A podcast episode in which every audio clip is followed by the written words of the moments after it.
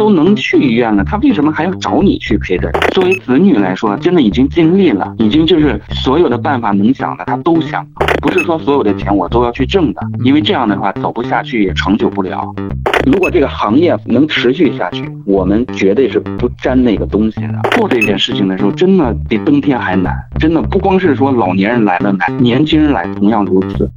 我这行说说来话长，我这行说来话长。话短说。我这行说来话长，今天我们要聊的这一行呢，其实是算是一个比较新的一种服务行业，这叫做陪诊。我们今天连线的是一位这个行业里面的陪诊师，北京小马哥。小马哥你好，哎，你好。之前我们大家都听过啊，就是有跑腿儿啊，还有这个网上这个送药啊，等等等等这一系列的啊，互联网的这个跟医疗相关的。但是陪诊，我顾名思义啊，其实我也不懂，也没有接触过，就陪人家看病，就是这样这么一个流程吗？小马哥给大家介绍介绍。可以，刚才您在抬头的时候也提到过，有一个词儿叫跑腿这个词儿啊。我自己的前身就是我大概是从一三年在淘宝网。就是淘宝上，我开了一个店铺的名字叫北京呃小马哥跑腿中心。就是我开了这个开了这个店铺，大概是九年的时间。但是这个就是关于陪诊呢，我也一直在从事这个行业，也一直在做。但是那个时候呢，就是大家更多的人叫我们跑腿。直到今年大概三月份的时候，就是我在某平台，就是抖音这个平台，也是别人跟我说的，说你做这个事儿里面有一部分的事情就是关于医院这块的。嗯。叫陪诊，我在别的平台上听他们说，还给了一个非常高大上的名字，叫陪诊师这个这个名词儿啊。陪诊师，其实从我，对对对，包括我前期的话也跟别人一起说过啊，这个只是民间的一个仿称，就是说他跟什么所谓的医师呀、老师呀都没有任何关系，只是给他附了一个名词而已，就是说。呃，为什么刚才我一说到跑，我一听到跑腿这个词儿呢？因为跑腿的话，大家可能更多的认为的是那种美团呀，还有这种跑腿，那种简单的跑腿，帮人买东西，就是对对对，那个就是比较浅层的那种跑腿的方式。就是我在当时在淘宝上就是开上店铺的时候，我因因为为什么我要做这样的一个事情呢？就是当时我也是也有工作嘛，然后那个时候我是外地的一个朋友想在北京让我帮他做一件事情。说来也巧，我当时帮他做的事情，恰恰就是医院方面的事情。他让我在医院里面帮他做一件事情的时候，我就去帮他去做了。然后做的时候呢，我就发现原来这样外地人对这个需求量真的很大。后来我就突发奇想，我就在淘宝上我去马上去注册一家店铺，就叫北京小马哥跑腿。然后我注册完了以后，就是那个时候没有人做，就是市场是零的。而且就是在我做的过程当中，我也会，就是包括我做的时候，那时候都没有美团，甚至没有像现在好多一些跑腿这种公司。那时候我们做了很多有类似于现在就是美团呀，包括甚至还有什么闪送，就是这种同城的类的东西。但是我直到今天为止，我也在做这个事情。我们对它的区别就是个性化服务，就是个性化，就是有很多一些事情，就是因为对，就那种。包括就是说私人定制化的那种，然后后来大概是从一九年的时候，因为本身陪诊这个词啊，其实它诞生于很早了，只是就是坊间的话就是没有做起来，可能没有让大家更多人去了解，或者说更多的人去知道。但是呢，我们一直在做这个事情啊，就不不光是我，也也有也有一些相应的一些公司呀，甚至有一些机构，就是关于医疗机构的话，他们可能会做这方面的一些增值服务。就是关于陪诊的，对他们可能会有一个延续的，但是他们有一个主营的事情，然后他们可能会加一些副营的附加的一些业务在里面，就是陪诊作为他们的一部分。比方说，你去在他们公司买理财呀，买这个，他们送你一次陪诊，大概其实是这个意思。哦，我知道有很多保险公司现在也有这种业务。对对对对，其实这个最开始的话，对，有很多就是从这方面去衍生出来的。啊，原来是这样。对，我在这个行业里面，因为从事的时间比较长，大概是从，因为我刚才提到了，就是说我也是今年刚知道这个词儿，但是这个陪诊这个业务量真正起来的话，其实是跟这个疫情关系还是挺大的。就是至少我是这样，目前在北京，我只可能只是代表北京整个陪诊行业，因为就是我在做的过程当中，我也在跟全国的一些陪诊师在沟通的时候，我发现就是地方的跟北京的还是有一点点的区别，不太一样的话，可能就是。业务内容可能有一点点的差异，我大概提跟您说一下北京这边的陪诊。我我先跟您解释一下这个什么叫陪诊啊，包括有很多一些网友啊，包括我们那些粉丝，他们也会问，哎，你们这个陪诊到底是做什么的？刚才就是大部分人他都会理解的一种字面的意思叫陪诊，然后我跟您说一下我对陪诊是怎么理解的。陪诊是一个大的一个整块，我给它分成三块，就是三小块。第一块呢叫跑腿陪诊，跑腿。第二块呢叫字面的意思就是陪诊。嗯，第三块呢叫代问诊，就是我把陪诊分成这三小块，对，然后我再跟您细分一下什么叫跑腿陪诊。跑腿陪诊顾名思义就是它肯定有跑腿两个字，就是说白了就在医院里面给别人跑腿的。跑腿的呢，它跟陪诊都是有相关的一些东西，比如说很多一些外地患者他在北京去做一些检查呀，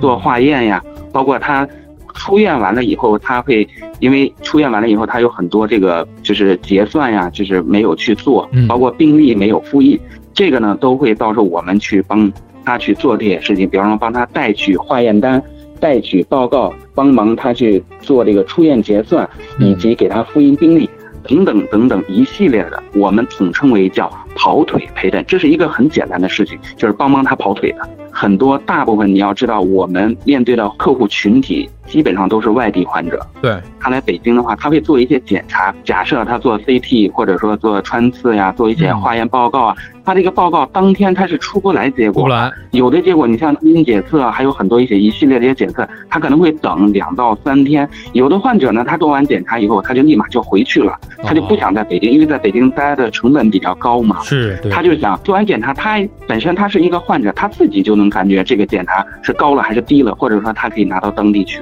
看一下嘛，甚至他可以在线上去问医生，都是可以的，所以他没必要在北京在这边待了很长时间，这是这是其一啊。另外一个呢，主要就是有很多外地患者他在医院北京这边住院，住院完了以后他出院，出院完了以后他有一个出院结算，像北京这边大部分很多医院他当时是做不了这个出院结算的，对对，他当时交的费用啊，因为他要等到两到三个工作日才能办，所以这个时候很多患者包括家属他不可能在北京待待的。因为待两三天，他的成本很高，先住宿的话，他就很高，所以这个时候呢，他会把他所有的资料都会通过快递的方式邮寄给我们，我们拿着他的东西去住院部那边，出院部啊，就是给他办理相关的一些出院手续。嗯，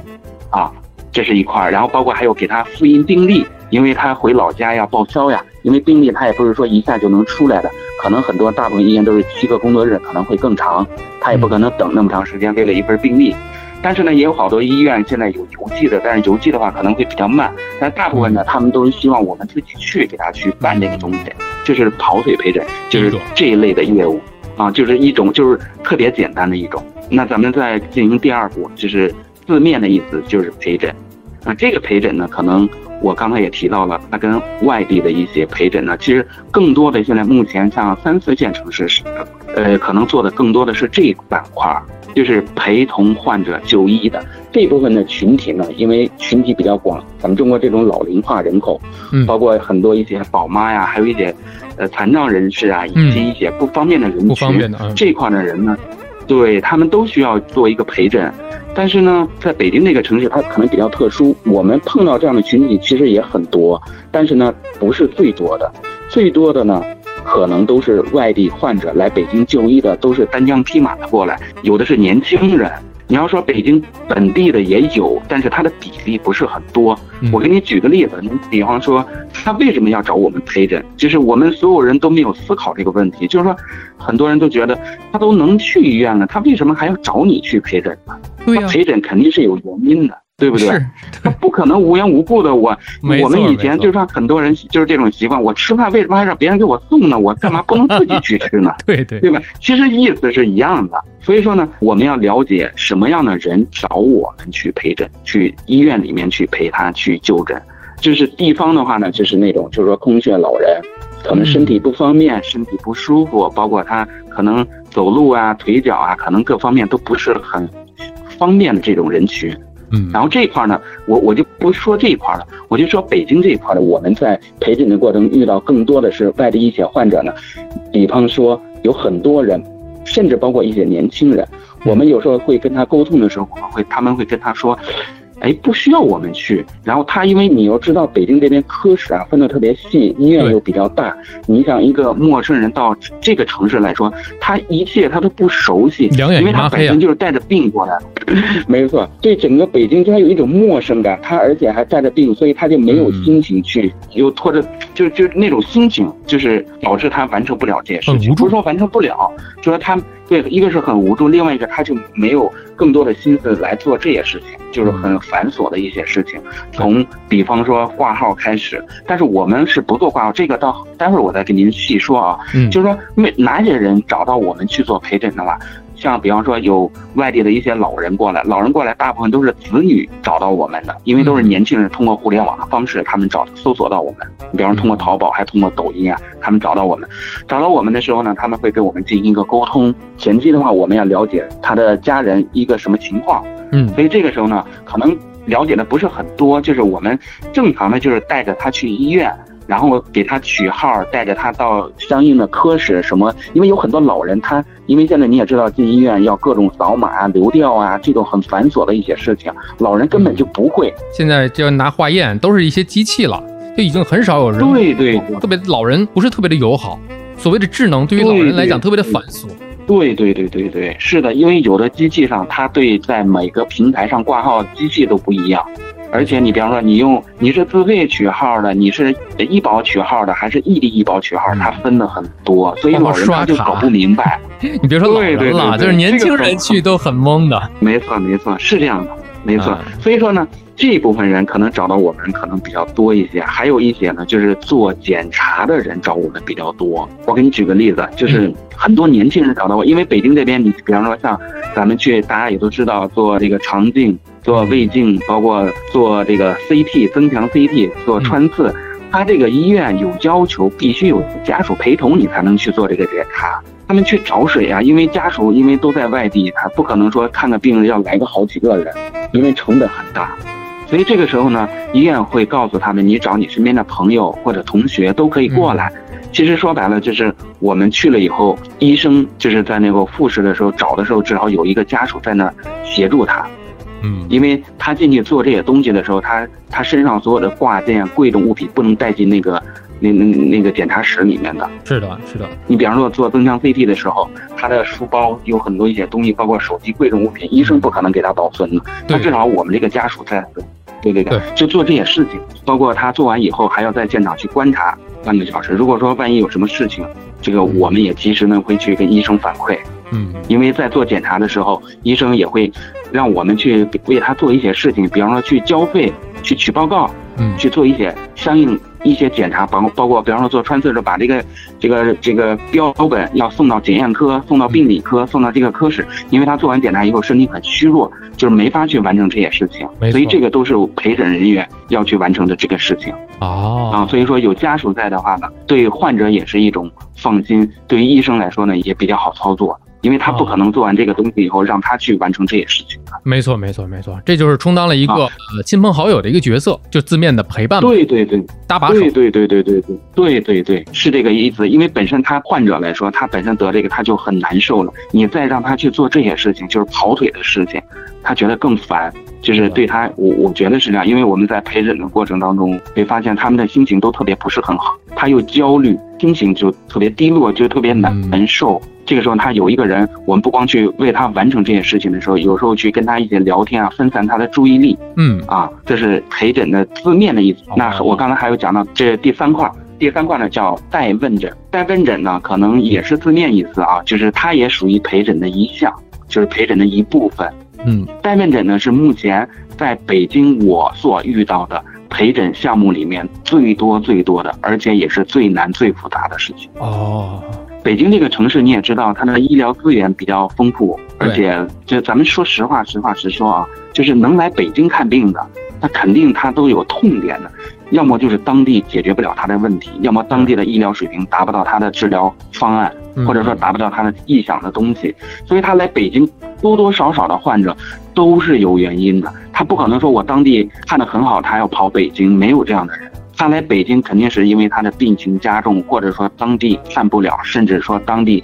给他的治疗方案他不是很满意，他想求助于更好、更高的一些医疗水准，去告诉他这个东西能怎么样去治疗。所以这个带问诊是在他来之前的一些前期工作了。对了，是的，在带问诊的，我们做这个就是我接下来要跟您讲的，就是带问诊是这个事情呢，就是如果说他进行带问诊呢，带问诊呢又分两块，叫第一次带问诊，嗯，第二个呢叫复诊。复诊这个大家很理解，就是之前他这个医生给他看过，他定期的要进行来复查。那么有很多一些患者，他定期要复查的，他要开药，比方说他要开药，有很多一些癌症患者，他定期的要去开药。他吃一些靶向药或者一些注射液，他要二十八天来一次。有很多外地患者，他不可能为了买这个东西大老远的跑到北京，因为现在在那疫情也不方便，对，所以他愿意去找我们。这个时候我们也方便于他。这个呢可能比较简单，它属于复诊的一部分。我要说的呢是第一次带问诊，这个是最复杂的一个事情，而且这也是对陪诊师或者说陪诊员的一个要求最高的一部分。这个比较复杂、比较难的是，因为我们都不是医务人员，所以我们不是说去了解，但是我们要把所有的患者。他的情况，我们大概其都要把它知道一些，因为为什么要去了解和知道呢？是因为我们要进行给他进行跟医生去交流和转述的。这个时候呢，你比方说像赔钱的一个咨询，你很多患者找到我的时候，我基本上我都会给他们打电话。你为什么要进行问诊？要为什么要来北京来问诊？我给你举个简单的例子，比方说有在当地他做完这个病理报告的时候，他病理报告上显示的是良性，但是当地医生。从临床角度来说是恶性，所以医生他就不确定这个东西，他会告诉你你去北京，对他要综合一下。还有呢，很多一些患者呢，他得了，比方说得了一些癌症啊，包括一些不好的症状的时候，他在当地医生，因为他很少见到这种疾病。他也没有一个好的一个治疗方案，他可能会提示你或者提醒你，因为作为患者来说，他也知道当地解决不了这个问题，所以这个时候呢，我们会跟患者有大量的前期的一个交流的事情，我们会问他，第一个就是在近期有没有就是确诊，因为有的病情很复杂的时候，当地医院也检查不出什么问题，这是一部分啊，还有一部分呢，当地医院给他宣判的时候，就是说这个就是这个，但是有很多患者。他还想抱着一丝的希望，到底是不是当地医生说的是这样？他想来北京找两到三个专家进行确诊。如果两到三个专家说是就是这个，他作为家属来说已经尽力了。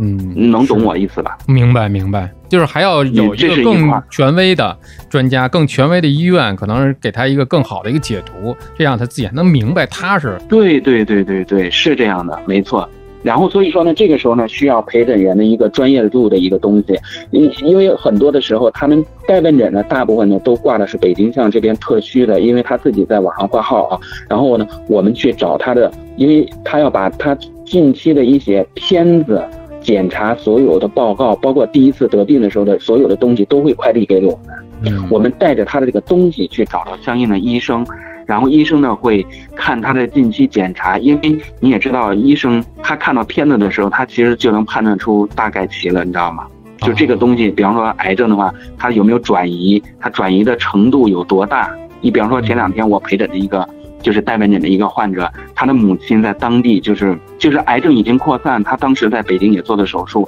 就是年龄也比较大了，在当地的医生就是没有好的治疗方案，来北京了以后，其实也是一样的。所以，作为子女来说，真的已经尽力了，已经就是所有的办法能想的他都想了，但是最终还是一样。所以他这个他就就是说句大白话，死心了嘛。对对对，嗯，他就觉得我已经作为子女来说，我已经尽力了，在医疗上已经。就没有能解决那个事情了，因为你也知道，医生医院它也不是神仙的地方，对吧？对，我们还是要尊重科学的，尊重医学的。所以这个时候呢，对于患者来说，不需要去做一些什么大的桥动，那样的话会让他的家人更痛苦。你比方说，也可以手术，也可以化疗，但是对于他这个年龄来说，没有必要了，可以做一些温和性的一些这样的一些治疗，医生也会给他一些建议，因为不是年轻人。对，身体吃不消啊。对对对，大概其实就是代问诊嘛，就是这一块。它但是它里面有很多一些细节，我就不说了啊。就是你知道这个陪诊代问诊也属于它的一个范畴，也属于它的一部分。您现在应该是讲有自己的团队了吧？对对对，我现在有个团队，我现在等于整个这块业务分成两大块，第一块就是跑腿，就是纯粹的跑腿，就是还是我的初衷，就是帮好多外地人在北京解决一些事情。比方说，给你简单的举个例子，咱们今天主要讲陪诊啊，就是比方说有很多学生他毕业完了以后，他要来学校里面打印个成绩单。然后，比方说取个发明册，然后比方说他很多公司，他想在北京买标书，他想去交材料、取证书，使馆他补材料，反正就是这些乱七八糟的杂事儿，我们都可以做，就是在法律范围内的和就是不违反道德原则的事情，合理合法合规所有的事情。对对对对，我们都因为有平台在监督我们嘛和监管，所以说我们做的都是对这个这块业务我一直在做。明白明白明白。然后另外一块呢就是。做陪诊这一块，就是专门做陪诊，就是我有一些小伙伴们跟我们一起在从事这个东西。刚才您说到了这一行，您这么多年来，呃，一直是在合法、合理、合规，在道德和法律的约束之下来进行的这么一项业务。所以来讲呢，每一行也都有自己的行规，法律是一方面，对对，道德是一方面。那行有行规，这一行来讲有什么？禁忌吗？或者有哪些就是您自己的原则里是不允许的？虽然说有很多一些法律法规没有明确到你细致的说，因为本身咱们作为一个合法的公民来说，有些事能做和不能做，咱们自己就能去判断。是的，不是说别人，因为做我们这个行业啊，宣传是一方面，口碑更重要。嗯，因为。我们做这个事情的时候，基本上包括我们做跑腿这一块儿，比方说有很多公司愿意跟我们合作，包括一些个人，而且我们所有的交易的东西都是通过第三方平台的，因为有平台介入的时候，他在约束我们一些事情，哪些事情我们能做，能不能做，就算我们能做，平台在约束我们，所以说我们对自己也是有要求的。是的，因为现在是法治社会嘛，比方说有很多一些患者，有很多一些客户，他会提出一些无厘头的一些要求，但是我会告诉他，这个事情我办不了，我也做不了，就超出我的能力范围的事情，我也是不接的。不是说所有的钱我都要去挣的，因为这样的话走不下去，也长久不了。嗯，我为什么能坚持接近十年的时间，我就在于我知道哪些事情能做，哪些事情不能做。而且这个作为服务行业来讲，确实是口碑很重要。对对对对，没错没错。包括咱们今天聊的这个陪诊，其实它的最高境界就是体验，就是体验感，就是患者我们提供的一种体验感给他。因为确实我从来没有觉得在这个职业当中，就是有那种成就感，或者说有那种那那种被需求的感觉。这种感觉，我跟你说，不是用这个。语言其实表达不出来的那种那那种感觉，明白？有使命。为什么我们在服务患？对对对对，是这个意思。我我每次我都会说，我带着我都是每次都是带着使命去医院呢，帮患者做一些相关的一些工作，真的是这样。对于我们来说可能就是工作，但是对于患者来说就是他的他最大的事情，就是生命。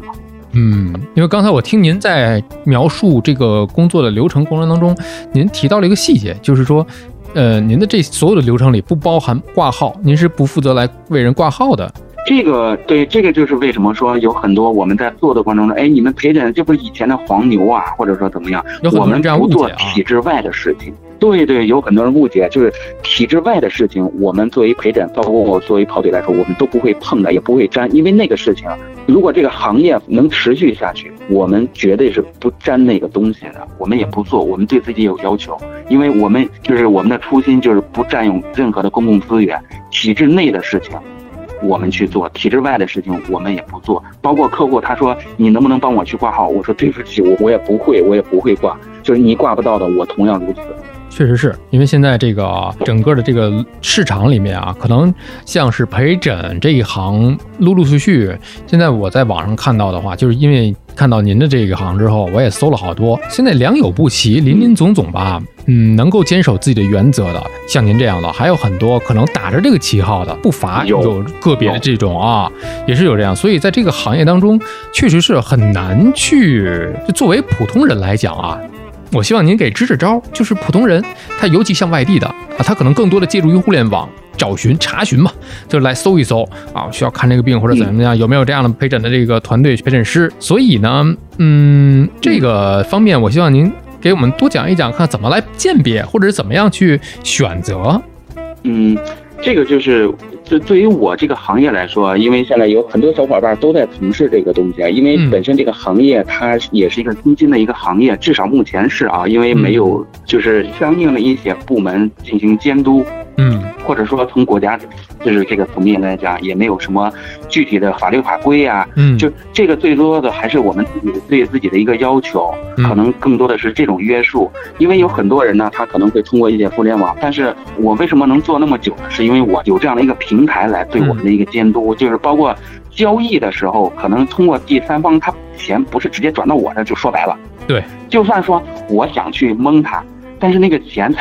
在他们那里面，不在我这儿。我服务不好了，就跟你买衣服一样，你觉得衣服不好，你可以退货的。我服务不好了，我没有完成任务，你也可以退单的。所以这块呢，对于我这边来说，是对于不光是对患者的一种保障，对客户的保障，对我也是同样如此。但是你要说别人怎么样来进行一种这种方式来说啊，包括有人说，哎，我弄个合同，因为有的时候你说去取个报告几百块钱，你说这呃，但是也可以，但是但是目前这个还不太成熟，就是具体你要说让我怎么样去操作，反正目前我是这么来做的。别人的话可能我不太清楚，因为别人的话也有好多都是微信进行转账的那种直接转账的形式。嗯，但是呢，虽然说。很多人都在从事这个行业，不会因为这个几百块钱去蒙什么，但是肯定还有的。咱们就是要把这个提前要遇到这个事情，给他拿出来说一下。但是你要说我们这边的话，我们都是支持他走第三方的，就是淘宝，我一直在提这个平台，因为淘宝对正规的一个流程，对对对对对对，没错。从流程上来讲，还是。没有那么多的私单，其实就是合理、合法、合规，在第三方平台上进行的一种交易，不像有的是他可能要求你啊，那我们加微信吧，或者是我们私底下过账吧，这样的反而可能会让人觉得，对，哎，是不是有点北京话叫什么叫叫猫腻是吧？好像有点有点什么猫腻在里面。对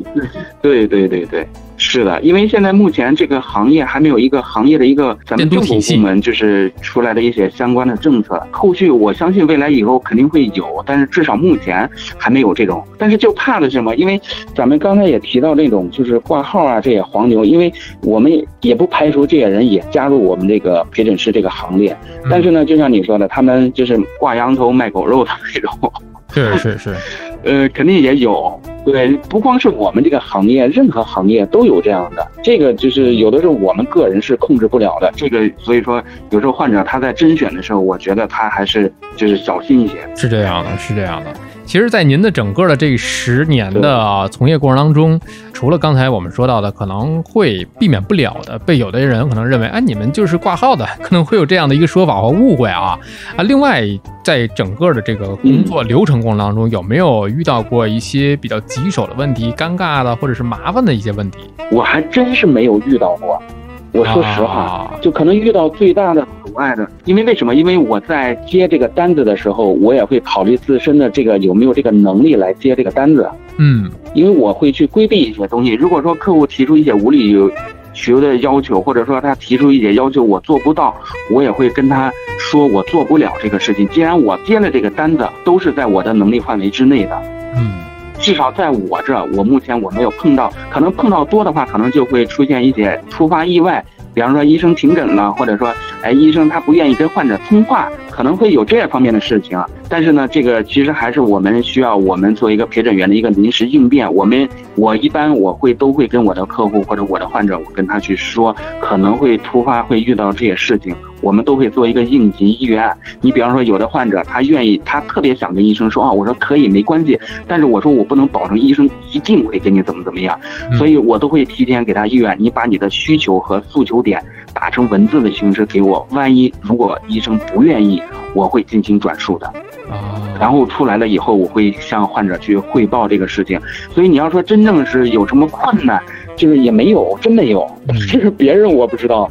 那么，因为我在接单子的时候，我们不是盲目的去所有单子都接进来的。嗯，有些事情我们能做，能做的时候，我们也要对患者去负责任。因为不是说接了单子就是为了这几百块钱的事情。对于我们来说是几百块钱，但是对于他们来说，这不是几百块钱的问题。明白。我听到您说这个几百块钱的这个，其实每一个服务，因为它刚才您一开始就说了嘛，它是定制化的，有可能就是您说的这个几百块钱，它是一个。平均的一个价位吗？啊？比方说像那种简单的取报告呀、取病历啊、婚姻病历办理出院，这个可能就相对来说费用可能比较低一些。像陪诊还有代问诊，那个时间是非常长的，就跟你去医院看病是一样的。你从取号报到在候诊，基本上一上午的时间，甚至是一下午的时间，而且还有一天的时间。所以它费用肯定，因为说句不好听的，我们也是在贩卖自己的时间嘛，大概就是这个意思。这十年来，您在这行业里面是不是也成了半个大夫了？就接触了那么多的病例，是不是现在在之前的一些前期准备工作当中？可不可以？就是您有没有这个像咨询？比方说，我有一个什么疾病，有没有一些建议啊，或者是怎么样的？其实满京城的这些医院，大大小小，我相信您这十年也是自己亲自跑了不少家。所以在这里面，人有句俗话说这久病成医嘛。您这跑了十年了，可能这个行业北京的医院都是被您跑遍了。所以是不是就是清清楚楚、如数家珍一般啊？嗯，我不敢那么说，我不敢那么说，我我只能说大概齐，就是说你说的这个问题啊，也有很多患者给我们打电话的时候，他第一上来就问你，哎，那个小马哥，北京哪家医院治什么什么病好，哪个医生治这个什么病好？这个问题很常见，每天都会有，但是我一般情况下，我从来不会去推荐。我从来不会去说，即使我知道这个事情，我也很少去跟患者去交流这个事情。我我也不会跟他说，天坛就一定比玄武好，玄武就一定比天坛厉害。我不会去说这个事情，我不会说这个医生怎么样，那个医生怎么样。我也会去告诉患者，我说我不会去给您推荐任何医院和任何医生，我只能说给你一些建设性的意见。嗯，您自己决定。因为为什么？因为在医院选择上的时候，我相信他来北京了，他在当地医院的时候，医生肯定也会给他一些建议，包括他自己会通过一些各个平台和渠道，他也会了解，他也明确的去哪个家医院。所以这个时候，对于我们来说，我们跟他是一样的。您刚才说到久病成医，他肯定在他得这个病的时候，他比我专业，你知道吗？比我清楚北京哪家医院治他这方面的疾病就是很厉害，哪个医生他也很清楚。有时候他可能会两家医院可能进行一个比较，这个时候我可能会说，因为你要知道有一点啊，可能就是说我们即使知道，我们也不会去说为什么，因为觉得因为医生也不是神仙，可能病人适合这个医生，有可能给他看好了，但是万一不行的话，患者他会埋怨你。或者说怎么样原因，所以这个时候我大部分的时间我都会跟客户说，您自己决定，您决定好了告诉我，我就帮您去哪个。如果说他比方说去那种什么小医院，那我们可能会告诉他那个医院您慎重，或者说 我我我我们可能会那方面去说。我不会去引引导他说你去哪家医院。咱们说句不好听的，能在北京医院，在北京当医生的那都是大神，对不对？对对对，没有差的。对对。其实现在你看网络，网络已经特别发达了。现在大家可能每天在这些抖音啊、快手啊、小红书啊，都会看到好多好多。包括现在有的医生也自己开了一些社交媒体，可能每天也在讲一些小常识，比如说讲一些小案例。对对对，可以分享一些小故事。但这里面呢，从传统的咱们传统的这种认知上来讲啊，老百姓看病可能都希望挂一些主任号。专家号，呃，我我这个不知道对不对啊？就是也是看这个抖音、快手、小红书上，有的大夫自己讲了，说有的呢是擅长于写论文，有的是擅长于临床的这种治疗。所以说，在我们患者挂号的过程当中，呃，用什么来判断？就专家一定会比，就是比如说主任一定会比副主任好吗？或者怎么怎么样的？这是唯一的标准吗？嗯，这个事情我不敢乱说，但是我觉得不是，我只是说我个人个人代表这些个人的意是是是。我刚才说的也是自己听到的嘛？也是我从小红书上看到的，大夫自己说的。对对，但是我之前我曾经我真的听到一个很知名的一个专家，一个老医生，他就说了，我带出来的学生做的比我好，因为我年龄大了，我手脚不利索，我眼睛花了，可能看不清楚。他是那么跟我说的，但是我不知道是不是真的。因为我们也没进过手术室，我们也不了解。对对，一个是谦虚，也有可能他说的可能就是，因为我的理解啊，就是个人看法，就是就可能任何一个事情做熟了、做久了，他就是这行业的专家。我我说的都是个人一点，自己的一点看到的、见到的一些东西啊。当然了，还是刚才您说那句话特别对，像北京这样的城市，包括像上海啊、啊广州啊这样像像一线的大城市来讲，医疗资源都不差。对吧？医疗资源可以讲，在全国都是头部，可能呢，在这头部的医疗资源里面呢，这些个医生也都不会差，因为门槛很高。一般的大夫呢，可能不一定能够就很顺利，能够在在这实习完就能留下，这都很说不定的。你说的是没 没没是没问题的。我我再提一个，就是说我一般跟很少跟患者去沟通医生怎么样，医院怎么样，我可能会更多的跟他说医院地址在哪里，他周边有什么好吃的，有什么能住的。我会可能更多的是从这方面跟患者去沟通，嗯，或者说我告诉你他附近坐什么地铁，坐什么公交能到达的，从北京站你是从机场怎么能快速到这个地方的？我可能更多的跟他了解的都是一些生活上的事情，比方说有患者他可能自己做饭吃，因为我曾经这边有很多患者他来北京看病要看两三个月，我还得去跟他找房子，因为酒店太贵。了。是是是是是是，可能我就是有的时候就是。真的就是那种把患者也不能说当成家人，当成就是真的当成朋友的那种，做一些力所能及，能给他省钱的给他省钱，能给他一些建议的就给他一些建议。因为毕竟，因为我也是一个外地人，我也知道从外地到北京看病有多么的难。因为来过的人知道，就是我们在这说的很简单，但是真正等你去做，或者说你去做这件事情的时候，真的比登天还难。真的不光是说老年人来了难，年轻人来同样如此。对对对，加上现在疫情的这个情况，可能一些地区但凡带了星健康码、行程码带了星，可能到某一个地方，可能现在要持续隔离，然后在一些个时间之后，可能你再去看病，可能那个号可能过期了，这都有可能。对对对对，这个事情就是什么事情都有这个意外发生，你知道吗？Thank you.